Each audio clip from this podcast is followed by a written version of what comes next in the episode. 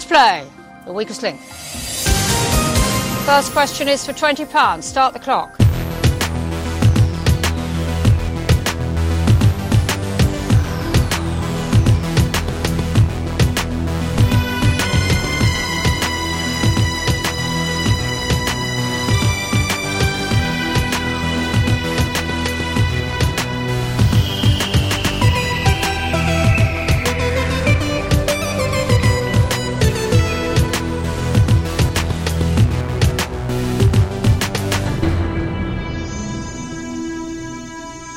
Hallo und herzlich willkommen zum deutschen Doctor Who Podcast, dem WhoCast mit Dem Harald? und dem Raphael.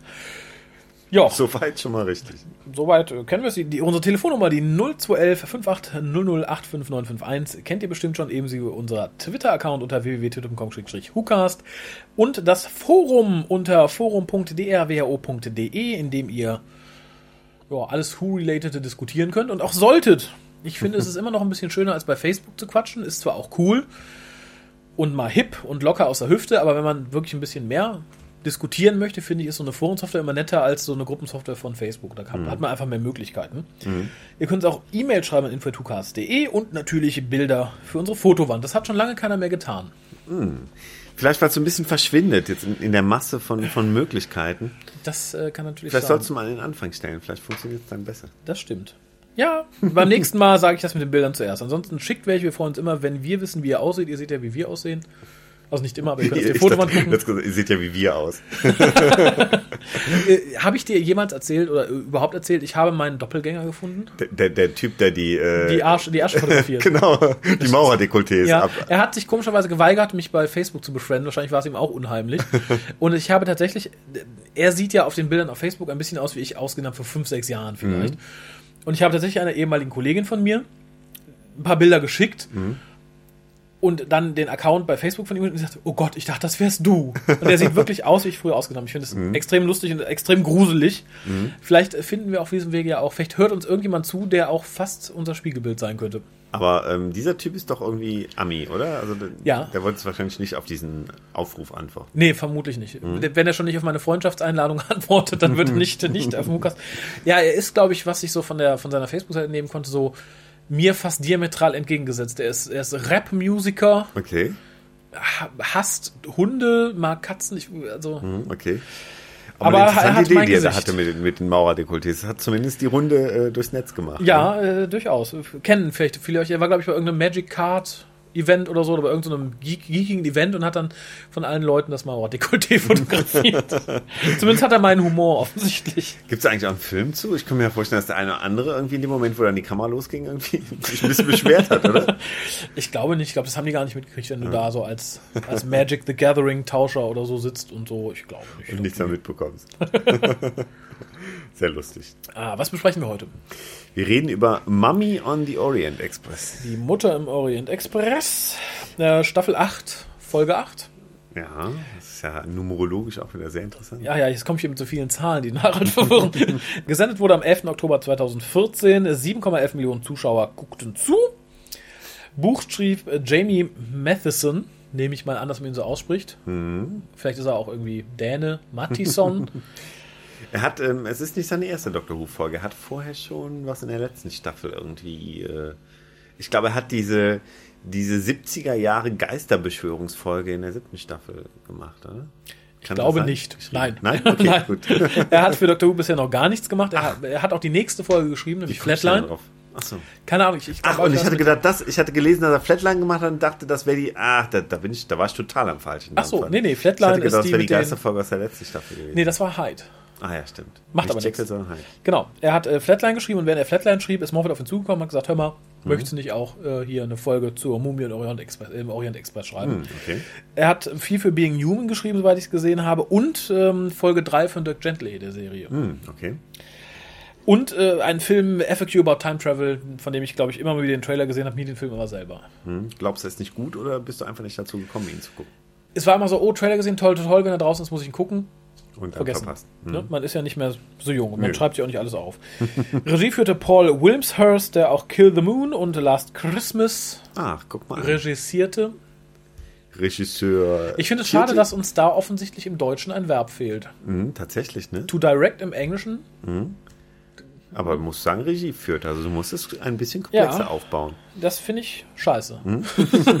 um das mal ganz offen zu sagen. Man müsste eins erfinden und wenn dann alle Hookast-Hörer das nachsprechen und dann die Freunde von denen es nachsprechen, dann ist es irgendwann so in der gesprochenen Sprache verankert, dass der Duden quasi gezwungen ist, es auch Aufzunehmen. aufzunehmen. Ja, aber das möchte ich dem Duden gar nicht antun. Der hat so viel allein müssen in den letzten Jahren. Ja, aber dann ähm, wäre es doch mal ein gutes Leid für, ein- für ein Wort, was, was die Welt wirklich braucht. Ne? Ja, ich, ich finde es auch mal ein bisschen schade. Dann fängt man so einen Satz an und der endet dann in der Sackgasse, weil man halt das Verb anders ausführen müsste. Ne? Ja, stimmt, das, ist, das macht einem doch alles kaputt. Genau, ich habe keinen Bock mehr. Wir kommen, glaube ich, gar nicht drum rum. Du musst den Inhalt Heute, zusammenfassen. ich habe gedacht, heute mal ohne Du, Inhalt. du wirst lachen. Ich wollte gerade eigentlich mit meinen Stichworten anfangen, aber Echt? dann dachte ich, na Moment, da fehlt ja noch Irgendwas was. fehlt da noch. Irgend, genau. irgend, irgendwas Zähes, was sich hinzieht. Ich, muss mich doch jetzt ein bisschen zurücklehnen, Salzstangen essen und Schwipschwap trinken. Lass den Harald ein bisschen Das ist ja erzählen. nur eine halbe Packung. Ob, ob die reicht, ist die Frage. Da muss ich fairerweise sagen, ich habe auch welche abgegeben an äh, Pia, die unten im Wohnzimmer gerade einen Film schaut. Ach so, ja, dann, dann geht's ja. Ja, aber dann, dann leg mal los, äh, ich lehne mich zurück. Lass dich durch das Knuspern der Salzstangen nicht stören. Wenn es die Hörer nicht stört. Ja, im Speisewagen eines altmodisch anmutenden Zuges wird eine alte Dame namens Mrs. Pitt von einer Mumie getötet, die nur sie sehen kann. Also, Also bis dahin kannst du ja nun wirklich keinen Einwurf haben, ich bitte dich. ich wollte nur sagen, wir sind noch beim Teaser und in der Detailfülle, wie du gerade loslegst, würde die Transkription dieses, dieser Inhaltsangabe vermutlich fast schon einen, einen Target-Roman ergeben. Aber tu dir weiterhin keinen Zwang an. Ich weiß noch nicht, welche Farbe der Teppich hat. Ich, ich finde es auch, ich finde es auch theoretisch schwierig, es, es kurz zusammenzufassen, weil es halt dann doch wieder auch immer wieder neue Morde gibt und so. Ähm, dieser Zug jedenfalls, dieser altmodische Zug, der sich als Orient Express Ruft euch besser aus, Salzstangen. Ich habe das Gefühl, er möchte jeden Mord einzeln beschreiben. Die Familienpackung. Dieser Orient Express, in dem sich der Speisewagen befindet, fliegt durchs All. Und in diesem Orient Express landen ähm, äh, kurz nach dem Mord der Doktor und Clara. Ähm, ich möchte mich ja nicht einmischen. Aber hast du schon von dem Mord erzählt überhaupt? mein, mein, mein, mein, mein Einwurf kam ja noch bevor jemand gestorben ist. Nein, nein, Mrs. Pitt wurde in diesem. Ah, ja. Das, das, durch deinen Einwurf, der hat mir alles kaputt gemacht, Konzept durcheinander. Von einer unsichtbaren, von einer nur für sie sichtbaren Mumie getötet. Das war ein wunderbar konstruierter Satz, der durch deinen Einwurf Okay, komplett The Mummy zunichte the Mummy. ähm, okay, ähm, der Doktor und Clara landen im Gepäckwagen des Zuges auf etwas, was quasi so ihr letztes Jahr sind ja Freunde, also es ist kein Date, aber ihr letzter gemeinsamer Ausflug soll, sein soll. Genau. Ähm, und arbeiten sich vor bis zum Speisewagen, wo gerade Mrs. Pitts äh, Enkelin Macy weggebracht wird. Ähm, Im Speisewagen hört äh, der Doktor die Geschichte vom, vom seltsamen Tod der alten Dame und ähm, beginnt ein bisschen ähm, zu recherchieren, was denn da passiert ist. Ja, während ähm, Clara mit Danny Pink telefoniert, begegnet ihr eben jene Macy ähm, auf dem Weg durch den Zug und sie folgt ihr bis zu einem Raum, der durch ein Sicherheitsschloss geschützt ist, äh, aus dem ähm, eine Stimme von einem ähm, unsichtbaren Gast erklingt, der sagt, ähm, ihr dürft hier nicht rein, weil Du kommst in das rein. das ist nur den, äh, dem Zugpersonal vorbehalten. Ähm, durch einen äh, gut eingesetzten ähm, Damenschuh von Macy, äh, den sie in diese, in diese, ähm, die Schlossvorrichtung reinhämmert, ähm, gelangen sie dann aber doch in den Raum und finden dort einen Sarkophag, ähm, in dem aber nichts mehr drin ist, außer jede Menge ähm, Lichter. Bubble. Bubble Wrap. Bubble Wrap. Wie sagt man im Deutschen? Ähm, Kn Knisterfolie oder so. Noch schon wieder Luft? Lufttaschen. Luft, Luftpolsterfolie? Luftpolsterfolie, genau, Luftpolsterfolie. Ist das auch in der deutschen Synchronisation? Das ist aber ziemlich lang dann, wenn Original Bubble Wrap gesagt wird. Luftpolsterfolie. Im Deutschen Luftpolster. Was? Ja. Ich habe kürzlich, mh, wir besprechen ja auch im Moment ähm, ältere Folgen für, aus Staffel 1. Und da habe ich, glaube ich, irgendwo in irgendeinem Thread zu irgendeiner Folge gelesen, dass jemand sehr lobte, dass man in Indiana Jones lippensynchron auf das englische Wort The Ark die Bundeslade hat synchronisieren können. Das muss man erstmal hinbekommen. Ich ne? persönlich habe damals geschrieben, habe heute aber keine Erinnerung daran, dass ich jemals diese Erinnerung hatte, dass man das in dem Moment, wo man auf die Lippen gesehen hat, es auf Lade beschränkt hat. Mhm. Was natürlich wieder passt. Vielleicht hat man sich hier auf Folie beschränkt.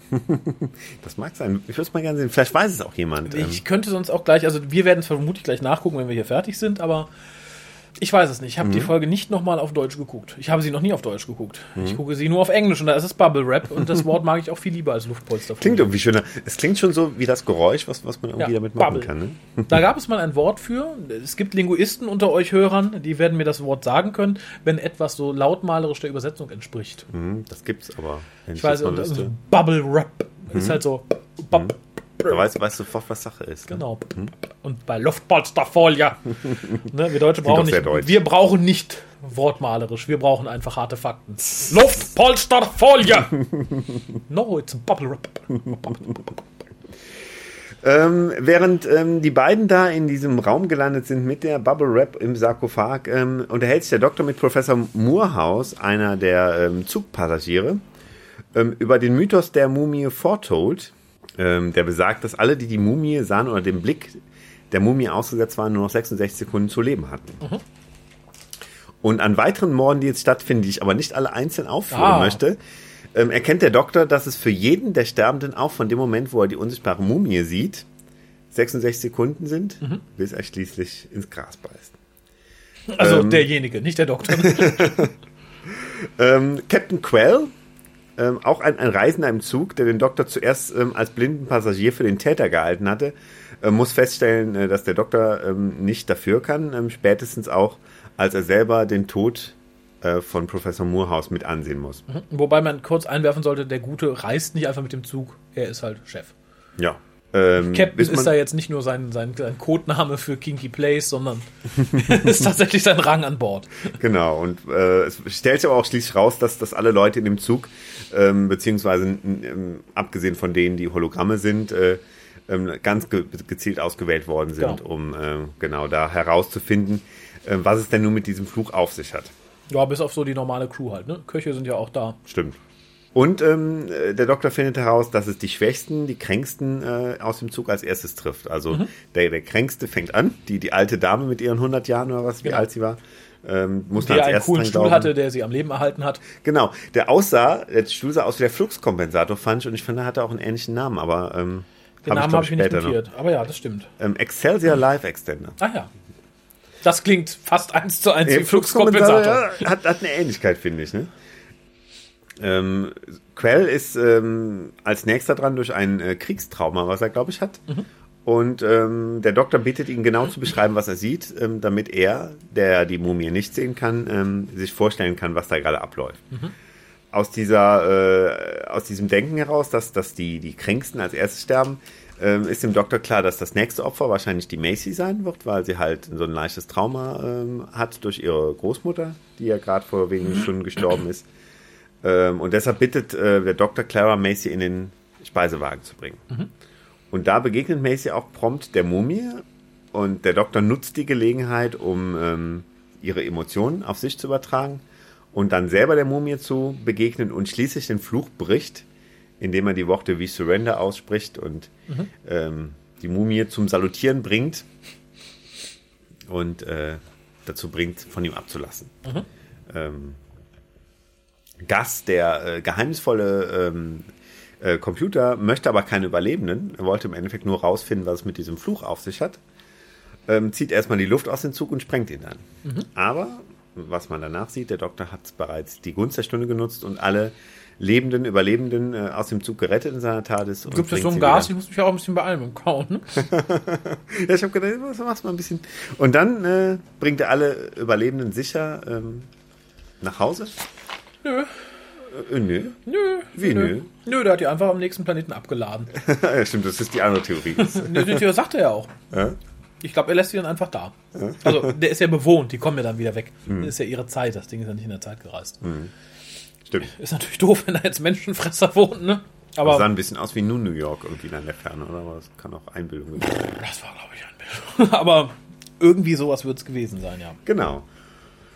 Ja, und äh, Clara hat, glaube ich, erkannt, äh, dass sie doch äh, keine Lust hat, auf die Reisen mit dem Doktor zu verzichten und holt sich dann nochmal das Okay von Danny Pink, mhm. dass er auch damit einverstanden ist, dass sie weiterreist und mhm. somit steht dann im nächsten Abenteuer nichts mehr im Wege. Kurz, knackig, prägnant, zack. Ja, aber dir ist am Ende was entgangen. Was denn? Sie kriegt das okay von Danny Pink nicht. Sie sagt, Danny, äh, das war die letzte Reise, ich komme jetzt nach Hause und mhm. sagt dem Doktor, nee, er ist einverstanden, ich reise weiter mit. Sie belügt in dem Moment beide. Ach, stimmt. Das, ähm, jetzt, jetzt, wo du es sagst. Hm. So, womit fange ja. ich denn mal an? Ja, also bei der Latte schwierig. ja, ich mochte die Folge. Sehr schön fand ich die Einblendung der Uhr. Mhm. Wobei sich mir nicht erschloss, warum man diese Art von Uhr gewählt hat. Ich Weil sie zum, ein bisschen zum Orient Express passte mit dieser. Tut sie das? Ich hätte dann eher eine Zeigeruhr mir gewünscht. Mhm, eigentlich schon, das stimmt. Irgendwie schon. Es sieht mehr aus wie so ein 70er-Jahre-Wecker, so ein mhm. Pseudodigital-Wecker, der noch nicht so mit Licht komplett gearbeitet, sondern mit diesem Klappkärtchen. Genau, wie der, wie der Wecker aus und Textguss, das Murmeltier. Ne? Genau. Fällt ja auch. Fand ich ein bisschen schade. Und der mhm. Anfang, gerade hier am Teaser, hört man jetzt als erstes Mal hört es dieses Start the Clock. Mhm. Finde ich sehr atmosphärisch. Mhm riss mich aber persönlich raus, weil ich ein großer Freund von The Weakest Link bin, mhm. dieser Quiz-Sendung. Und bevor die Quizrunde losgeht, sagt halt die Moderatorin nochmal, start the clock. Ah, okay. Und das fand ich halt ein bisschen schade. Insgesamt, wie gesagt, sehr atmosphärisch, auch mit der Ureinblendung relativ mhm. spannend. Ich fand es sehr schön, dass man genau gezeigt hat, so, sind genau 6, äh, 60 Sek 66 Sekunden. Mhm. Und wir uns dann nicht auf irgendein Wort verlassen mussten, irgendeiner noch nachgemessen hat oder so. Mhm. So wurde uns das vorgegeben und das finde ich auch ganz in Ordnung. Ja, ich fand diese, diese äh, Sequenz vor, dem, vor den Titles auch sehr, sehr schön. Ähm, auch ganz interessant, ich habe es irgendwo auf einer Seite gelesen, dass ähm, ähm die BBC im Trailer nicht mit der äh, Mumie werben wollte, weil sie Angst hatten, dass das doch ein bisschen zu hart zum Beispiel für, keine Ahnung, Nachmittagsprogramm oder so ist. Mhm. Und ähm, das heißt, man sieht sie da auch wirklich zum ersten Mal. Aber diese Pre-Title-Sequenz, die gab es ja vorher schon im Netz. Die wanderte ja schon irgendwie, die war ja schon äh, vorab zu sehen. Ja. Äh, das heißt, man konnte dann doch schon mal vorab einen Blick auf die Mumie werfen. Ne? Das stimmt. Ja, ähm, München, also der Produzent, sagt ja auch, ähm, dass er davon ausginge, schon im Vorfeld, dass Doctor Who, dass diese Folge relativ spät gesendet werden würde. Das ist tatsächlich bis dato die Folge, die auch am allerspätsten anfängt und aufhört von Doctor Who. Mhm. Hat, glaube ich, um 20.35 Uhr angefangen und dementsprechend auch spät aufgehört. Mhm.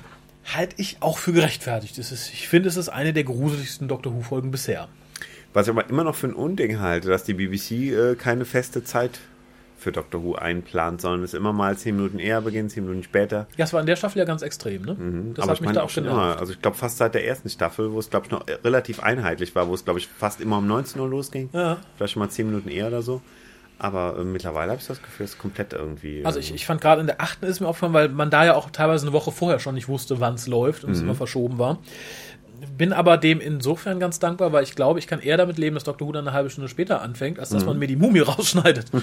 das stimmt, das stimmt. Insofern finde ich das durchaus vertretbar. Mhm. Hast du am Anfang die Mumie im Rollstuhl erkannt? Also Mrs. Pitt. Nein. Nein. Nein, sa sagt mir, wer es war. ich habe lange überlegt, mir kam das Gesicht so bekannt, sie kennst du doch aus Dr. Who. Ich habe auch gedacht, ich habe es schon gesehen. Curse of Henrik. Ah. Ach, die da spielt sie die, äh, diese. Miss, Miss Hardaker, Hardaker, Hardaker, Hard. Die irgendwie diese Pension da betreibt, ne, wo die beiden äh, Mädels da abgestiegen sind. Ne? Genau. Hm. Hm? Aber wie gesagt, ähm, bin ich auch auf Anhieb nicht drauf gekommen. Ich dachte, mir mhm. kam es irgendwo bekannt vor. Und tatsächlich, sie hat schon mal mitgespielt. Ist mhm. aber gut gealtert, muss man sagen. Ja, aber sie, sie wird bei Dr. Who immer für die, für die unsympathischen alten Damen irgendwie bestellt, habe ich den Eindruck. Ja, muss es auch geben, ne? Die, die grantigen, grantigen Grannies irgendwie. Genau, war hier auch so. Und wie gesagt, ich, ich fand gerade die Teaser-Sequenz un, un, ungewöhnlich sehr spannend für Dr. Who. Mhm, das stimmt, das stimmt. Also ähm, da hatte ich auch direkt das Gefühl, das wird eine super Folge. Ja, vor allem, weil die Mumie auch sehr gruselig und ja, unheimlich aus. Also mhm. jetzt nicht so, ich erinnere hier mal an, an Pyramids of Mars. da waren die ja nicht ganz so gruselig. Mhm. Aber hier halt wirklich, wie man sich eine Mumie so im klassischen Sinn vorstellt. Mhm. Hat mich sehr gefreut, dass man da nicht irgendwie einen Umweg gegangen ist. Mhm. Ähm, ich musste, als es losging, ähm, musste ich ja an diese, diese Star Trek Holodeck-Folge denken, ne? wo, wo die in dem Zug sind, im Zug im Holodeck sitzen und Ach, die. Und die äh, nicht rauskommen, wo die Außerirdischen genau. irgendwie das äh, übernommen haben und. Genau, wo irgendwie die, die Enterprise sich wehrt und, und deshalb in, in verschiedenen Figuren da in diesem Zug auftaucht.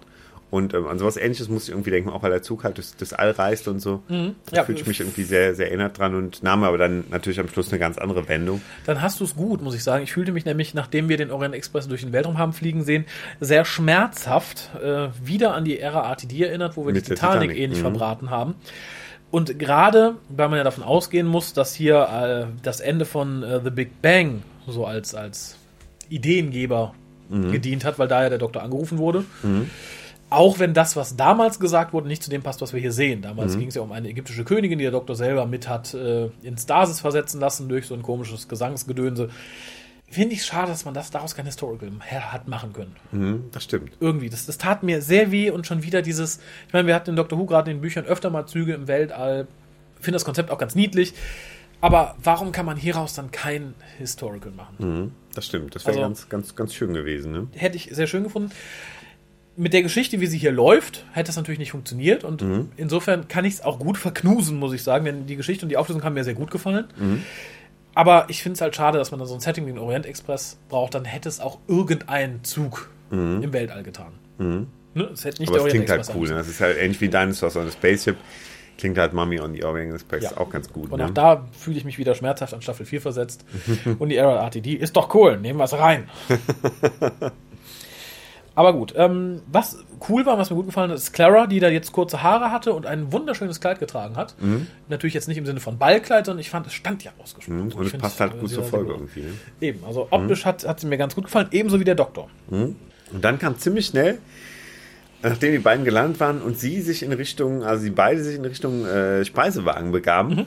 kam eine Szene, wo, glaube ich, unheimlich viele Leute sehr viel Angst vor gehabt hatten und sie war überhaupt nicht schlimm. Foxes, der Auftritt von Foxes, wo Uh, vorher alle sagten, ja. oh, wir möchten kein Popsternchen da drin haben, weil alle dachten, die spielt irgendwie eine Rolle oder so, die spielt eine, vielleicht eine der Hauptfiguren. Mhm. Und sie singt halt einfach nur, sie hat überhaupt keine Sprechrolle.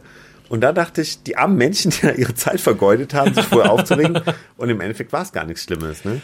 Ja, aber so angenehm fand ich es nicht. Es gab ja viele Leute, die das Lied sehr hoch gelobt haben. Es ist eine Coverversion von Don't Stop Me Now von Queen. Mhm, aber gerade das fand ich halt lustig in diesem Ambiente und Ich, ich fand es auch nett, aber ich, ich, ich mochte, ich mag die Version, ich mag das Originallied sehr gerne. Mhm. Und damit hat mir diese Verwurstung ein bisschen weh. Ich freue mich natürlich, dass man hier ein Lied von Queen gewählt hat wieder und so. Mhm.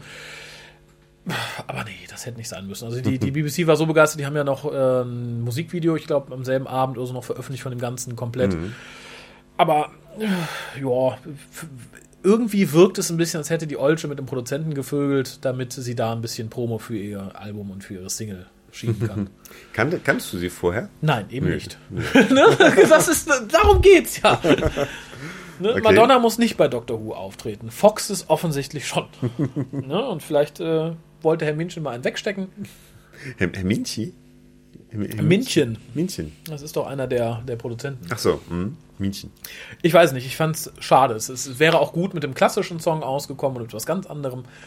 Das wirkte halt so ein bisschen, die müssen wir da jetzt unterbringen. Ne? Die hat die letzten drei Nächte ordentlich geackert. Da können wir dann noch eben was für sie tun. Fand ich schade. Der Doktor, gerade in, an der Anfangsszene und äh, auch das Gespräch mit Clara fand ich ganz, ganz toll, dass halt thematisiert wird, das ist jetzt unsere, unser letztes Abenteuer, das wir zusammen machen. Letzte Folge ist, glaube ich, drei Wochen her im Serienkontext und äh, Clara sagt ja, ich hätte, ich dachte, ich hasse dich und so, aber es ist nicht so, aber ich will halt jetzt nicht mehr mit dir durch die Gegend und lächelt dabei wohl am Anfang. Der Doktor sagt so, sie soll das nicht tun. Sie lächelt, aber sie guckt dabei traurig. Das wäre, als wäre sie kaputt. das wäre nicht in Ordnung. Und es folgt halt so eine sehr, sehr schöne Szene zwischen dem, dem Doktor und Clara, die sich halt drüber austauschen, äh, dass sie halt sagte, ich, ich dachte, ich hasse dich. Und er sagt, ja, schön, dass du das nicht für dich behalten hast und so. Wo man so klar merkt, der Doktor will irgendwie ausweichen, Genau, weil er und, irgendwie äh, den, den Streit jetzt nicht will. Ne? Ja, ich glaube auch, weil der Doktor das schon wusste. Also, äh, selbst wenn der Doktor oft weltfremd tut, ich glaube, der war sich hier schon relativ sicher, dass, wenn das Abenteuer mal losgeht, Clara doch wieder Bock drauf hat. Also, so wie das am Ende auch ausgeht. Ich habe dann Ja. äh, auf, auf einer von diesen Seiten gelesen, irgendwie TARDIS Wiki oder so, dass der zwölfte Doktor wohl am Anfang in einem Monolog teilweise den, den vierten Doktor imitiert. Das kommt später. Ach so, aber später, es ist aber- mir auch gar nicht so bewusst gewesen. Ähm, Hast du es in dem Moment da, gemerkt? Da scheiden sich ein bisschen die Geister. Ich gucke mal gerade, wo ich das hier habe. Ich hatte es mir nämlich. Achso, ja, hier. Das ist ähm, ein bisschen später, als der Doktor im Bett liegt Mhm. und halt so die Chancen ab, abwägt, ob da irgendwas ist oder Mhm. nicht oder so. Man merkt, dass er so von, der Stimme her ein bisschen hin und her schwankt zwischen Mhm. verschiedenen Sachen. Ein Satz laut, glaube ich, ähm, Mummy That Only a Victim Can See. Und da merkt man halt schon, dass er so eine etwas andere Tonart anschlägt. Und es klingt sehr nach dem vierten Doktor. Ach so, und ich musste so ein bisschen an, an, die, Mono, an die Monodialoge von Gollum denken. Ne? Der, immer- das äh, das habe ich so gar nicht an den vierten Doktor, glaube ich, gedacht. Echt, also mir fiel es auf. Ähm, ich, ich persönlich wage mich nicht zu entscheiden, ob das geskriptet war, ob drin stand, er redet wie die verschiedenen Doktoren, ob Capaldi sich das gedacht hat oder ob er das einfach so drin hat, wenn er so mit dem Doktor halt einen Monolog bestreitet. Jetzt beim nochmal gucken, kann ich damit leben, wenn jemand sagt, gerade der eine oder andere Satz, das klingt total nach, nach Tom Baker. Kann ich gut nachvollziehen, klingt auch so ähnlich. Ich meine, die haben eh eine, generell eine sehr ähnliche Stimme, aber es wirkt halt auch, als wenn er absichtlich ein bisschen anders intoniert, das Ganze.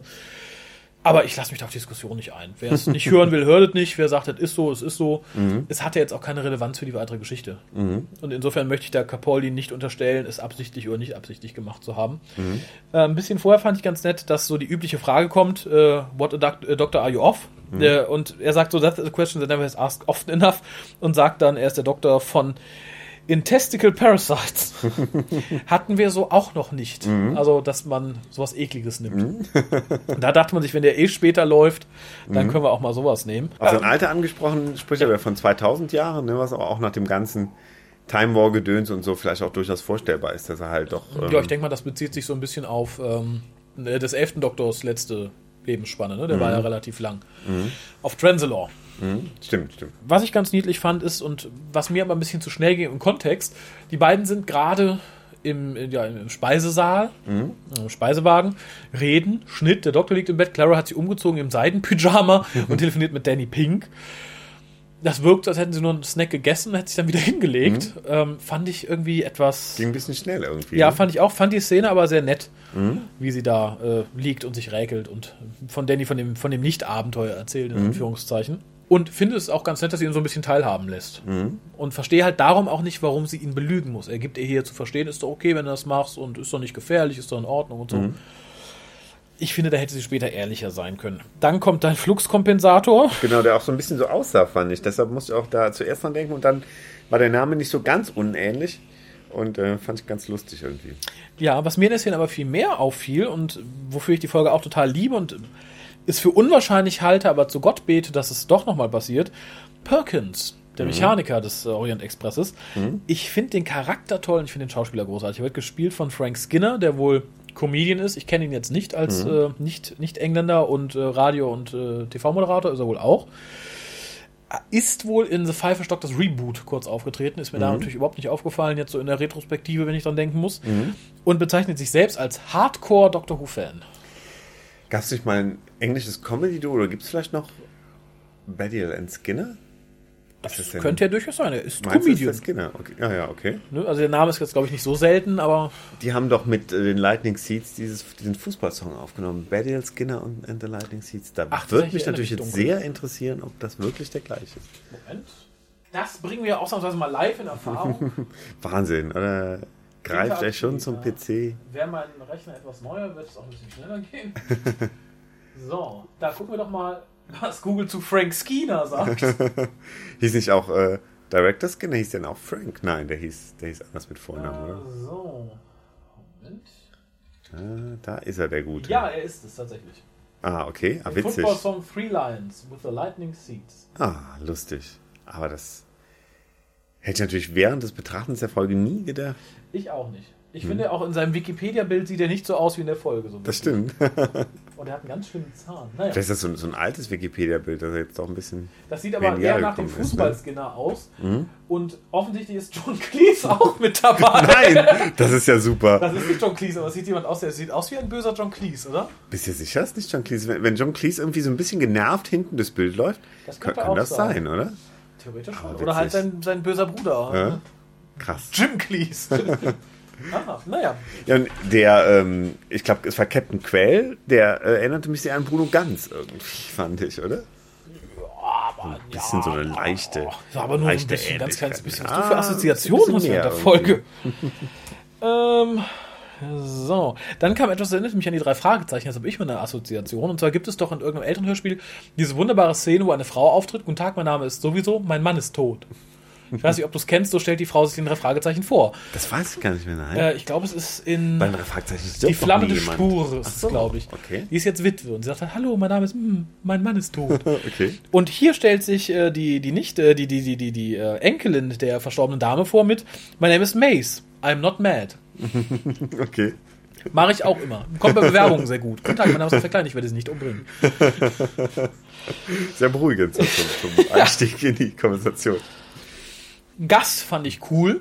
Sowohl das Logo, ich fand es so ein bisschen steampunkig schön, dass es halt so ein bisschen Technik im Orient Express-Stil verwendet wurde. Ich mochte seine Stimme. Allerdings ist mir die Stimme irgendwann so ein bisschen unsympathischer geworden, weil er klingt ein bisschen wie Russell T, wenn er sich freut. Echt? Das ist mir nun so nicht aufgefallen. Ich weiß nicht, ob es die Stimme ist, ich weiß nicht, ob es die Intonation ist, aber ich hatte dann irgendwann spätestens ab der zweiten Szene, wo er auftauchte, gerade jetzt beim nochmal gucken, immer diese, diese grinsende Russell T-Fresse vor Augen. Echt? Ah, okay. Ich, Ja. kann mich an Russell T. Diese Stimme etwas selbstzufriedene, ha, hallo, ja, haben wir. haha. Okay. Ich, ich finde ja immer Stephen Moffats Stimme super, weil man immer das Gefühl hat, er versucht zu reden, während er gerade schluckt. Und, und da- das finde ich immer toll irgendwie. Das klingt so irgendwie. Nur weil das der arme klingt Mann so, Schotte oh. ist. Ja, es hat, hat, hat so einen Wohlklang irgendwie, ne? Äh, deshalb habe ich auch dadurch Russell T. Stimme auch komplett verdrängt, glaube ich. Mit Recht. Mir, mir kam sie da wieder hoch, im wahrsten Sinne des Wortes. Dann, es, es kamen viele Sachen wieder hoch, weil man hat hier viele Sachen, die so für mich klassisch Doctor Who sind. Ja, zum Beispiel Jelly Babies. Da, da in bin ich nämlich gerade. Ne? Fand ich es eine süße Idee. Mhm. Ich, ich hatte ja im ersten Moment, nachdem der Doktor jetzt auch wieder Alkohol trinkt, damit gerechnet, dass er auch raucht. Mhm. Was ja irgendwie klasse, aber ich glaube, das darf die BBC nicht mehr zeigen. Ne? Das mag sein. Oder Und, äh, was heißt darf, aber ich glaube, es ist vielleicht so interne Policy. ja, ich glaube, gerade in der Kinderserie könnte Mhm. das heutzutage schwierig sein, jemand, gerade auch einen Protagonisten rauchen zu Der lassen. Doktor raucht, cool, ich auch. Insofern fand ich es ganz nett. Allerdings sieht man, als Professor Moorhouse äh, sein Jelly Baby da rausnimmt, dass die im Leben so nicht da festhalten würden. Er zieht nämlich einen raus und du merkst, sie sind alle zu kurz, die würden aus dem stimmt. Gummi rausrutschen. Das Lustige ist aber, dass sein Gegenüber das, das rauszieht und äh, gar nicht so, man sieht ihm nicht an, dass er sich wundert irgendwie, als wäre die normalste Sache der Welt, dass jemand. Ja, aber ich glaube, wir sind in der. Zukunft, da raucht keiner mehr. Isst man nur noch Süßigkeiten. Aber interessant, was ich niemals gedacht hätte, war, dass ich irgendwo gelesen habe, dass es tatsächlich das erste Mal ist, dass er jemand ähm, offensiv äh, Jelly Babies anbietet. Ich glaube, seit dem Paul McGann-Film. Ne? Ähm, und das hätte ich gar nicht gedacht. Ich hätte, hätte gedacht, dass in der neuen Serie schon des Öfteren ein Jelly Baby seinen Besitzer gewechselt hat. Ich glaube nicht. Ne? Echt nicht? Ich, ich, glaube, sie wurden ein, zwei Mal erwähnt, aber so wirklich gezeigt wurde es nicht. Mhm, okay. Ich weiß jetzt nicht, wie es auf Transalore war, ob es da Jelly Babies gab oder ob die den Besitzer gewechselt haben. Aber ich glaube, so on-screen waren sie länger nicht mehr. Mhm, okay. Ähm, was mir danach gut gefallen hat, ist dieser Kontrast zwischen dem noch nicht enthologrammisierten Orient Express und diesem dann doch technisierten Teil der Küche. Das du halt immer dieses warm und kalt im Kontrast hattest. Äh, wirkte ganz schön. Und, und das sage ich jetzt an dieser Stelle, ich mochte die Musik in dieser Folge. Hat es ja, wie gesagt, auch schon ins Lukas Bingo geschafft. Und wieder haben die hier was gemacht, was sie die ganze Staffel durchgemacht haben, was ich sehr mochte. Sie haben die Musik der Periode, die wir sehen, angepasst. Das hier klang halt alles sehr klassisch. Nicht nur das Lied von der Olschen am Anfang, sondern die ganze Musik im ganzen Teil. Und das fand ich sehr, sehr angenehm. Ich, fühl finde, das versetzt einen immer ein bisschen mehr in die Zeit, in der man sich eigentlich befinden soll. Ich fühle mich so ein bisschen an, an die frühe Musik erinnert. In den ersten Staffeln war es wieder so ein bisschen pompöser war. Die Musik hat ja teilweise ein bisschen sich zurückgenommen. Zwischenzeitlich. Und jetzt ähm, war es mal ein bisschen pompöser, ein bisschen wie aus den ersten Staffeln so, als Merrill Gold noch richtig so ein bisschen auf die, auf die Kacke haute. Ne? Genau, als, als die Queen am Steuer noch gesagt hat, mehr Pomp. Davon ab gefällt mir die Folge vor allem deswegen, weil sie sehr dialoglastig ist. Also im Endeffekt sehen wir hier nur Stücke von Dialogen. Den Doktor mit dem Captain, dem Doktor mit dem Mechaniker, Clara und Maisie, Doktor und Perkins, also der, der Mechaniker.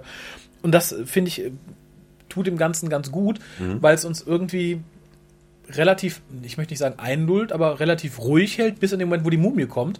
Dann kommt nämlich so ein bisschen mehr Geschwindigkeit rein, ein bisschen Panik kommt auf und das kann man irgendwie besser nachvollziehen in dem Moment, finde ich. Das sind auch insgesamt, finde ich, relativ für eine, für eine 45-Minuten-Folge relativ viele Figuren, die auftauchen. Ne? Also das ist mir auch bei der bei der Zusammenfassung ähm, aufgefallen, was natürlich auch, du brauchst natürlich ein bisschen äh, Mumienfutter, irgendwie ein paar Leute, die zwischendurch sterben. Und ähm, dadurch das sind, ist glaube ja- ich, mehr Nebendarsteller. Als sonst. Dabei, ja. als aber es ist halt ne? auch typisch Christie irgendwie, ne? Wir brauchen halt viele, die auch so ein bisschen Hintergrundgeschichte kriegen, ne? Hier der, der, der, der, der War Hero Captain, der noch irgendwie einen Knall davon getragen hat und so. Was mir sehr gut gefallen hat, und da bin ich wieder bei Frank Skinner, also jetzt Perkins. Und zwar hilft er dem Doktor ja von vornherein, sagt er, ist, hat, ist er selber schon investigativ tätig geworden, lalala. Mhm. Und gibt ihm halt irgendwelche Akten. Der Doktor sagt, good work, maybe too quick. Es wird halt so ein bisschen Misstrauen gesät mhm. und bis zum Ende jetzt auch durch noch sein können, dass Skinner hinter dem Ganzen steckt. Mhm. Das ist für mich einer der Negativpunkte, da kommen wir am Schluss zu, dass halt nicht groß aufgelöst wird, was wirklich dahinter steckte. Mhm. Aber bis zu dem Zeitpunkt, wo er noch in der TARDIS ist, hätte man durchaus noch den Bogen schließen können, sagen, dass er dahinter steckt und dann versucht, irgendwie den Doktor zu überwältigen oder so. Mhm. Und das fand ich gut, dass hier auch so ein bisschen damit gespielt worden ist, weil es nimmt uns ja mit, wenn der Doktor sagt, ah, ich traue nicht so ganz, ging jetzt auch ein bisschen schnell oder so. Mhm. Da ist bei uns ja dann erstmal so ein bisschen Schalter umgelegt, ach ja, könnte natürlich sein. Mhm. Und es lenkt natürlich ab irgendwie von dem wirklichen, genau. wirklichen Täter. Ne? Habe ich mir das eingebildet oder steht da im Hintergrund irgendwie ein Einstein rum? Der ähm, auch irgendwie, oder war es nur Zufall, dass da ein, ein Nebendarsteller ähm, ein wenig nach Einstein aussah? Das glaube ich nicht, denn ich äh, fand, alle Wissenschaftler sahen irgendwie aus wie Wissenschaftler, die man irgendwo erkannte.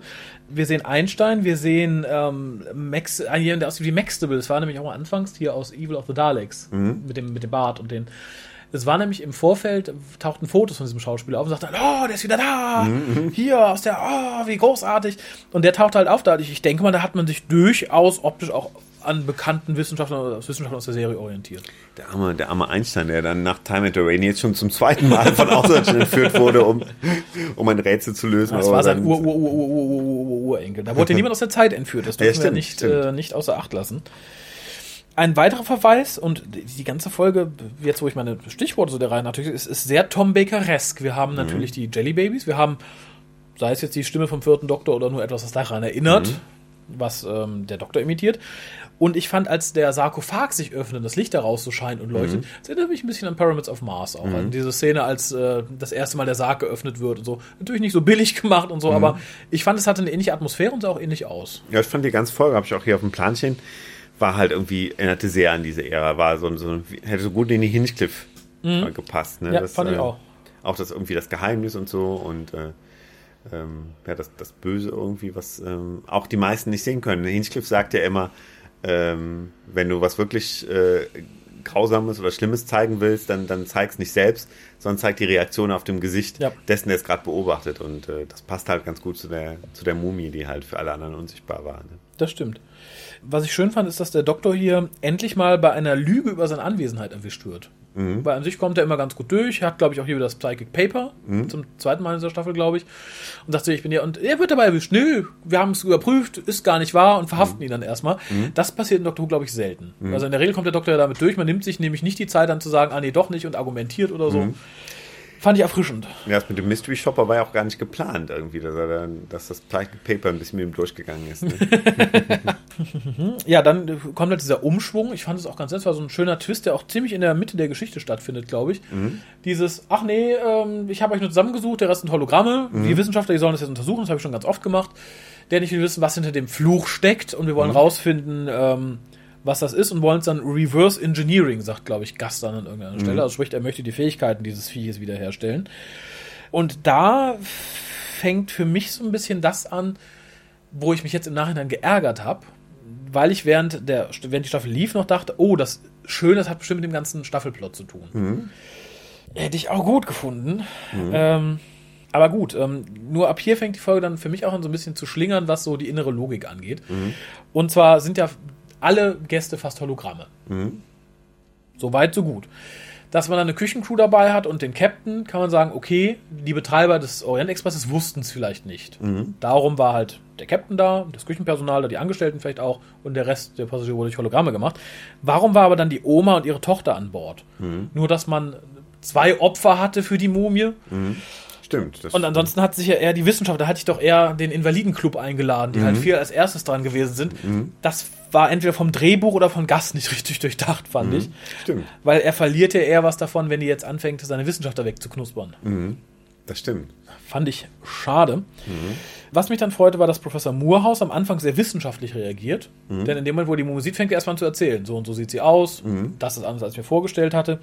Und dann war es, da dachte ich erst, ach, schade, dass es so enden muss. Denn er kriegt dann Panik und fängt dann an, äh, hier zu handeln und will da doch überleben. Und dann dachte ich, ja, schade, ne, hat so gut angefangen und dann schreiben sie den Charakter so kaputt.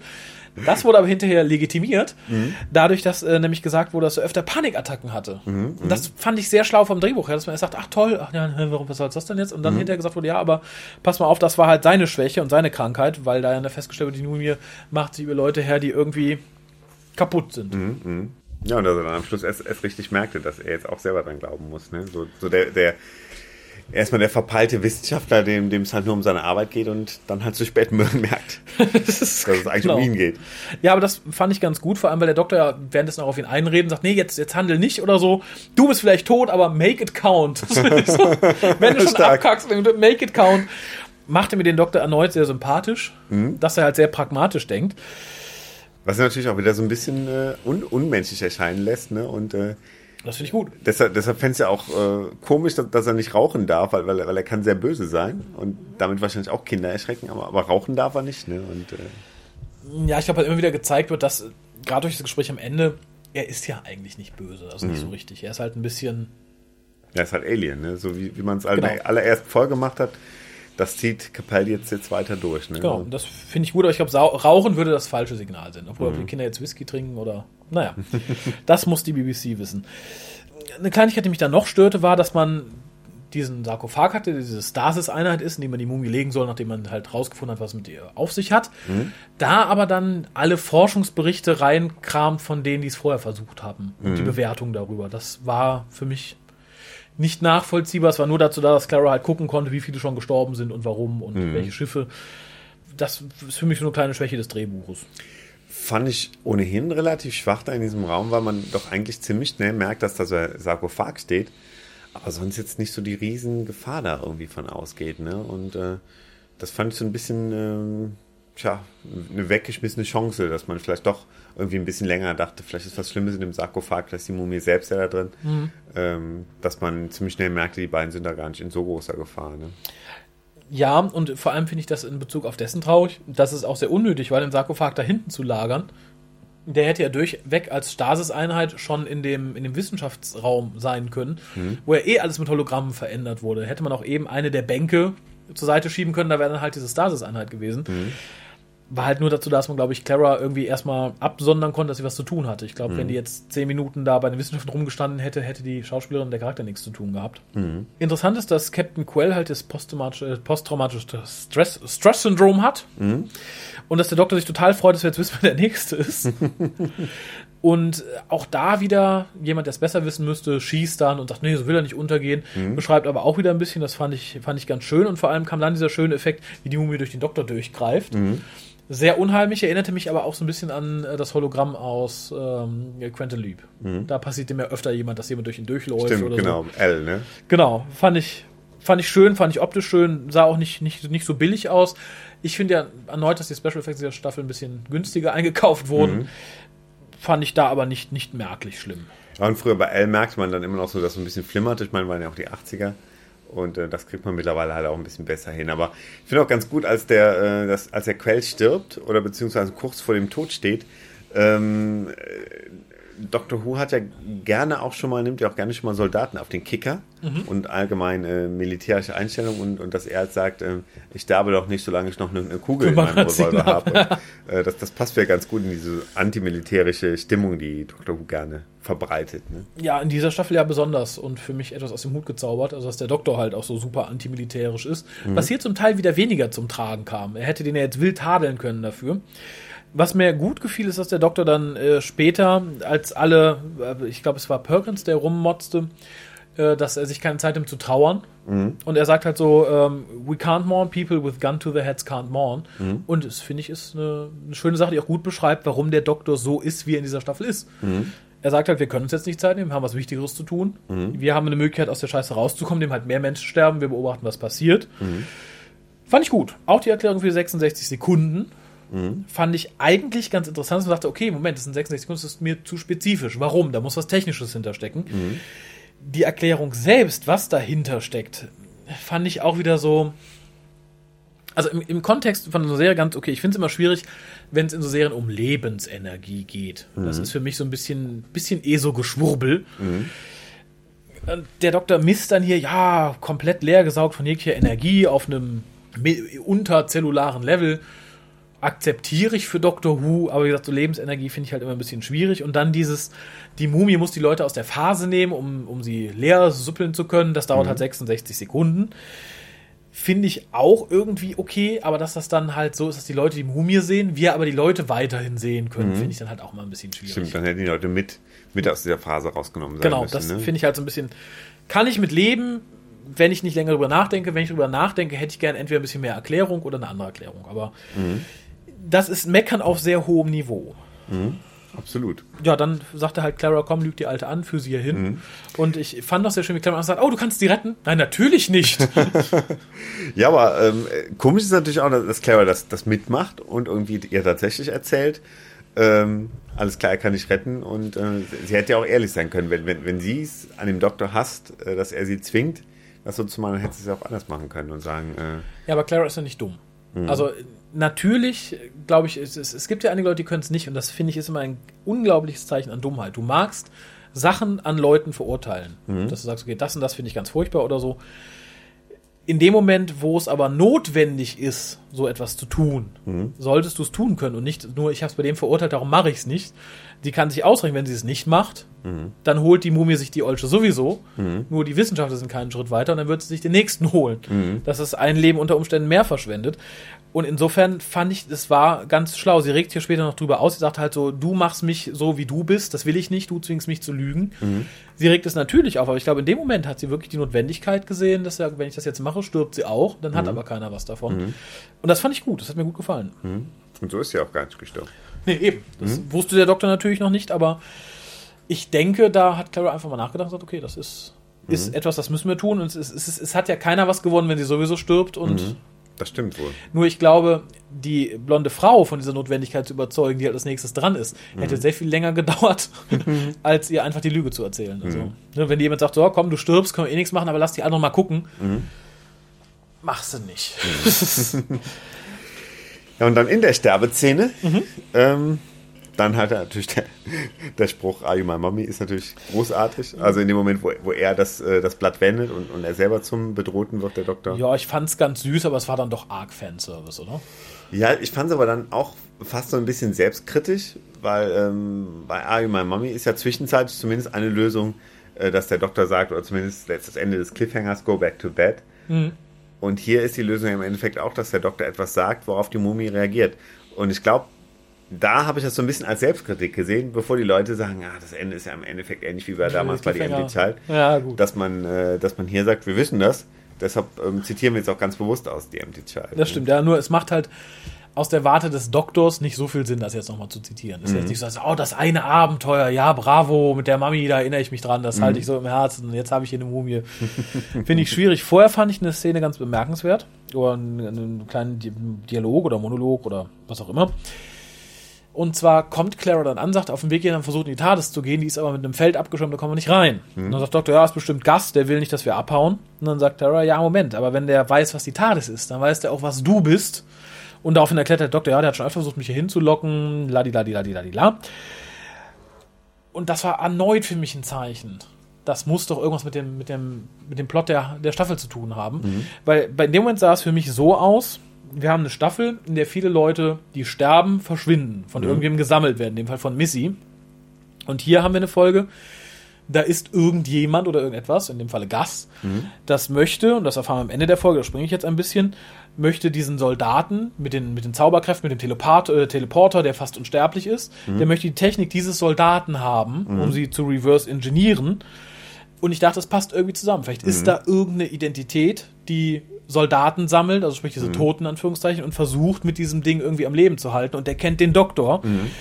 Als ich mich jetzt hier für die Sendung, für diese Sendung, für diesen Podcast vorbereitet habe, drängte sich mir so ein bisschen der Verdacht auf, dass die Staffel vielleicht am Anfang äh, von Moffat vielleicht sogar noch nicht mal für Capaldi, sondern für Smith ganz anders geschrieben war und solche Sachen halt übrig geblieben sind, solche Hinweise.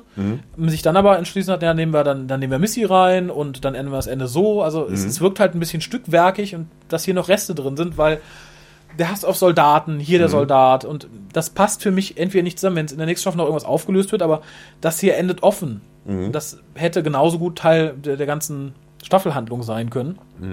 Vielleicht kommt es ja irgendwann, vielleicht kommt. Gas ja irgendwann wieder in der Möchte nächsten ich. Staffel. Wenn er so, Perkins ne? mitbringt, umso besser. ja, die Idee mit der, mit der Flagge statt der, statt des äh, Scroll, was ist Scroll, was ist hier, statt der, Pergament, nein. Ja, da, sowas, Pergament. fand ich sehr gut. Auch die Auflösung mit dem Surrender ist nicht so dumm. Schön fand ich so einen Spruch, der ist mir beim ersten Mal gar nicht so hängen geblieben. Nämlich, ähm, plötzlich erscheint die Mumie allen und irgendjemand sagt, oh, we were fighting that. Und dann sagt der Doktor, so was he. Er sagt halt auch, die Mumie selber, also die Person, war selber nur ein Opfer. Die konnte da gar nichts für, die hat auch dagegen gekämpft. Fand ich sehr schön, für den Doktor auch sehr, sehr einfühlend. sehr, sehr einfühlsam.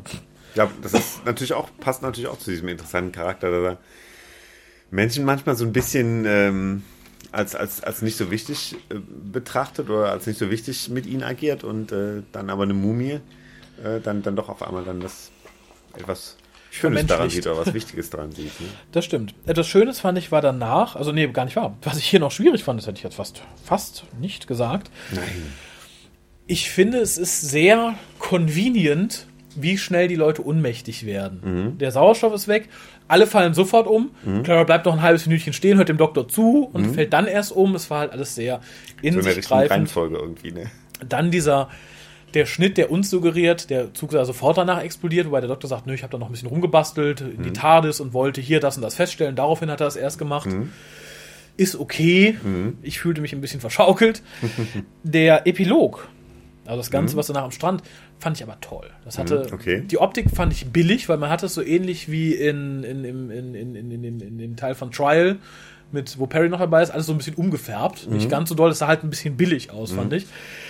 Generell die schlechte CGI am Strand mit, dem, mit der Stadt im Hintergrund, ich fand, das war nicht, nicht mhm. schön. Mhm. Ähm, der Strand selber war schön, die ganze Szene war schön. Nämlich hier erklärt sich der Dr. Clara gegenüber. Und das fand ich toll, weil er sagt halt so, ich, ich wusste es nicht, aber ne, so funktioniere ich halt, was soll ich tun? Und ich dachte fast noch, dass wir am Ende sehen, wie alle aus dem Zug bei Missy sitzen, weil er sagt halt so, er hätte ja alle irgendwie abgesetzt und gerettet und so. Und sie fragt ihn halt, ob, ob er das wirklich, und er sagt so, nee, alle sind tot, hahaha, und lacht so. Und da sah ich aber dann tatsächlich, weil wir dann noch nicht wussten, was es, wie der Doktor so drauf ist, ob er wirklich ein Good Man ist oder nicht, wie wir am Ende der Folge alle bei Missy am, am Kaffeetisch sitzen sehen, weil der Doktor sie hat wirklich draufgehen lassen, nur Clara gerettet hat. Äh, fand ich schön, wie gesagt, die ganze Geschichte danach, also die Aussprache zwischen den beiden, fand ich, gehört mit zu dem besten Dialog technisch, was ich von Dr. Who so ge gehört habe in den letzten Jahren. Hat mir sehr viel Freude bereitet. Das, es, es bringt etwas äh, zur Sprache, was in der letzten Folge schon gesagt wurde, und zwar von der Astronautin auf dem Mond. In dem Falle zu dem, zu dem kleinen Mädchen. Nämlich, dass du manchmal einfach nicht, äh, dass du manchmal nur schlechte Möglichkeiten zur Auswahl hast und dich trotzdem entscheiden musst. Und das bringt der Doktor hier nochmal auf den Punkt. Das finde ich sehr schön, weil es so den Bogen zu Kill the Moon schlägt. Fand ich auch einen gut, guten Satz irgendwie. Also es, äh, Ja. doch, doch gar nicht schlecht. Weil es stimmt nun mal leider und ich, ich glaube, manche wollen das einfach nicht akzeptieren. Also es ist ja auch, gerade in der heutigen Gesellschaft wollen sich viele, glaube ich, solchen Eventualitäten nicht stellen, dass du halt manchmal zwischen Pest und Cholera wählen musst. Da verweigern sich, glaube ich, viele. Ich habe kürzlich in, ich glaube, es war Spiegel Online, da gibt es so eine Frau, die da immer irgendwie so eine Kolumne hat, die mag ich eigentlich nicht, so eine rothaarige, die ein bisschen aus wie ein Alien, viel Gewäsch auch von sich lässt. Die hat einen schönen Artikel geschrieben darüber, dass es jetzt eine Generation an Leuten gibt, die halt nie ernsthaft was erlebt hat. Also kein Krieg, nichts Schlimmes und so. Und darum halt in virtuellen Welten eintaucht, Spiele spielt und so und den ganzen Kram. Ich zähle auch Cosplay und Gedöns zu. Und sie nannte hast du, die weigern sich halt aus dem Bällebad aufzutauchen und sich der Realität zu stellen. und ich glaube, das ist tatsächlich, es geht so ein bisschen in die Richtung. Ich glaube, der Doktor ist sich dessen bewusst. Und ich, ich glaube, viele sind sich dessen nicht bewusst, dass es halt wirklich solche Situationen gibt. Und das finde ich schön, dass das hier mal direkt so angesprochen wurde. Vor allem nachdem in Kill the Moon ja irgendwie gezeigt wurde, dass sie gewählt hat und trotzdem war ja alles toll. Ne, und das ist das, was ich sagte. Ich finde, man hätte in Kill the Moon durchaus auch zeigen können, dass jede Entscheidung scheiße gewesen wäre. Und das wird halt hier nochmal schön, schön zusammengefasst. Ja, dann Perkins an Bord der TARDIS. Da rechnete ich ein letztes Mal damit, dass er vielleicht noch das Messer zückt und versucht, den Doktor zu töten. Ähm, aber er geht dann. Ich finde es sehr schön, dass er sagt, so, nee, er möchte nicht bleiben, weil das ist eine Arbeit, die ein Mann verändern kann. Und der Doktor sagt so, ja, das tut diese Arbeit ständig. Fand ich einen netten Wink in Richtung Regeneration. Und wie gesagt, Perkins möchte ich gerne wiedersehen. Also ich fand den Charakter interessant, ich fand den Schauspieler sehr gut. Und vor allem ist es, vor allem wäre es auch mal wieder jemand, er ist männlich, er setzt sich auch ein bisschen kritischer mit dem Doktor auseinander, ohne so zu jammern. Also, wir hätten ähnlich wie, wie Harris Sullivan, den ich mir gern gesehen habe, so, so, so einen etwas anderen Counterpart. Das fände ich ganz nett. Und die Folge, und das ist der letzte Punkt, den ich hier habe, endet so ein bisschen damit, dass Clara beide belügt. Sowohl den Doktor und sagt, nö, Danny findet das okay, und Danny dann anlügt und sagt, ich reise nicht mehr mit dem Doktor. Und das entzieht sich mir irgendwie, warum sie so handelt. Ja, dass sie auch so plötzlich mal das Gefühl, dass sie ganz, ganz plötzlich umschwenkt. Genau, also dass sie jetzt wieder Freude hat mit dem Doktor, aber sie muss ja Danny nicht anlügen. Sie kann sagen, nee, wir haben uns ausgesprochen, es ist alles wieder okay, ich würde doch noch gern gelegentlich mit dem Doktor reisen.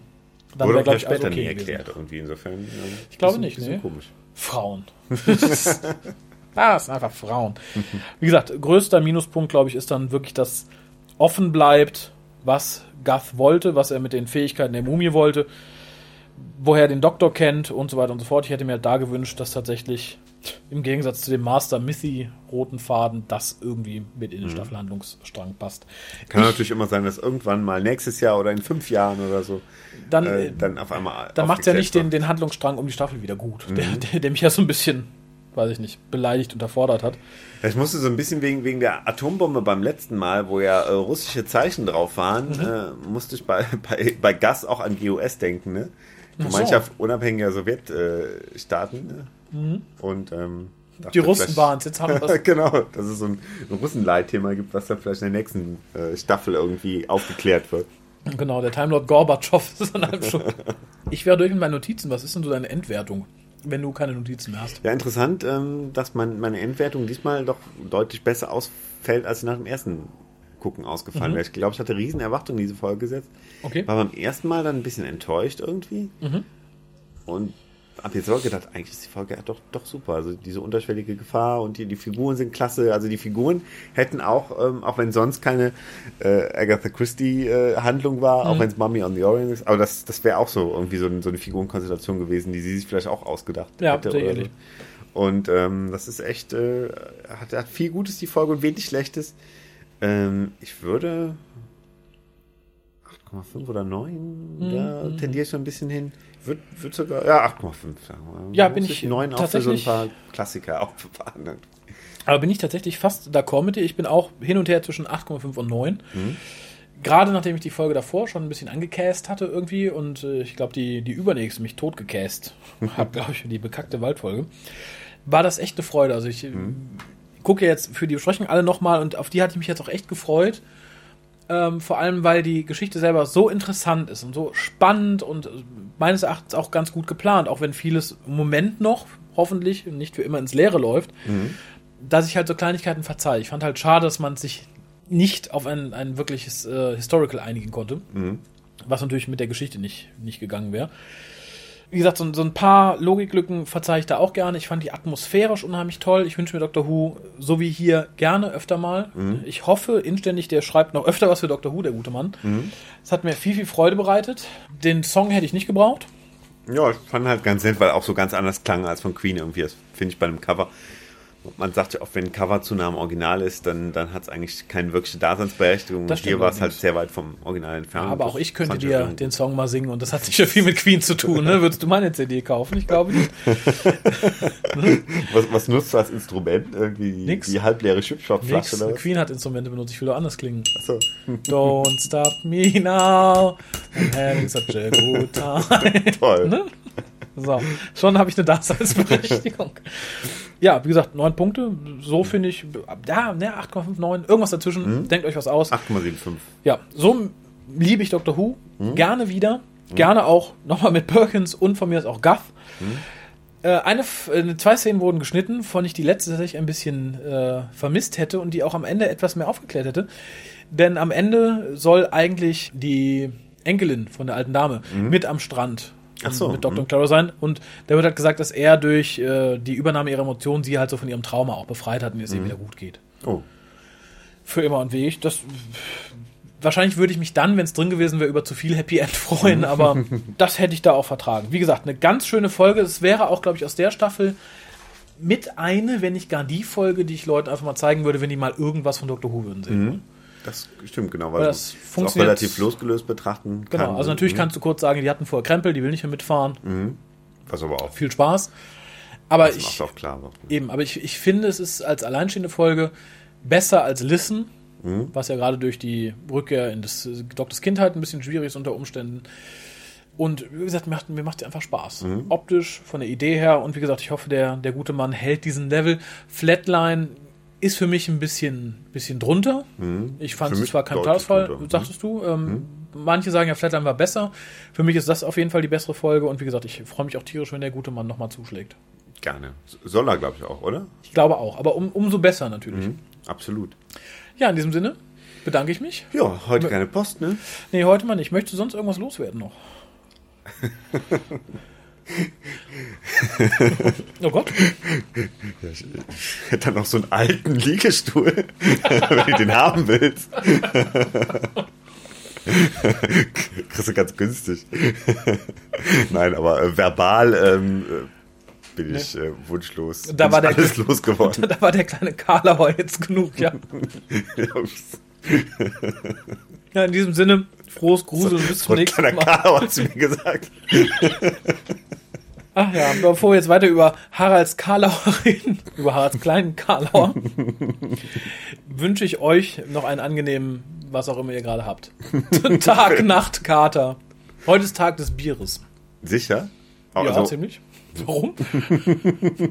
also heute, wenn wir es aufzeichnen, nicht, nicht so. heute, wenn die Leute es hören. Nee, Ne? nee, Ani, ich sehe auch gerade auf die Uhr. Gestern war Tag des Bieres. Okay, Und jetzt haben wir es spät. jetzt wäre auch zu spät, noch eins aufzumachen. Vermut, du musst ja auch noch fahren. Ja. ja.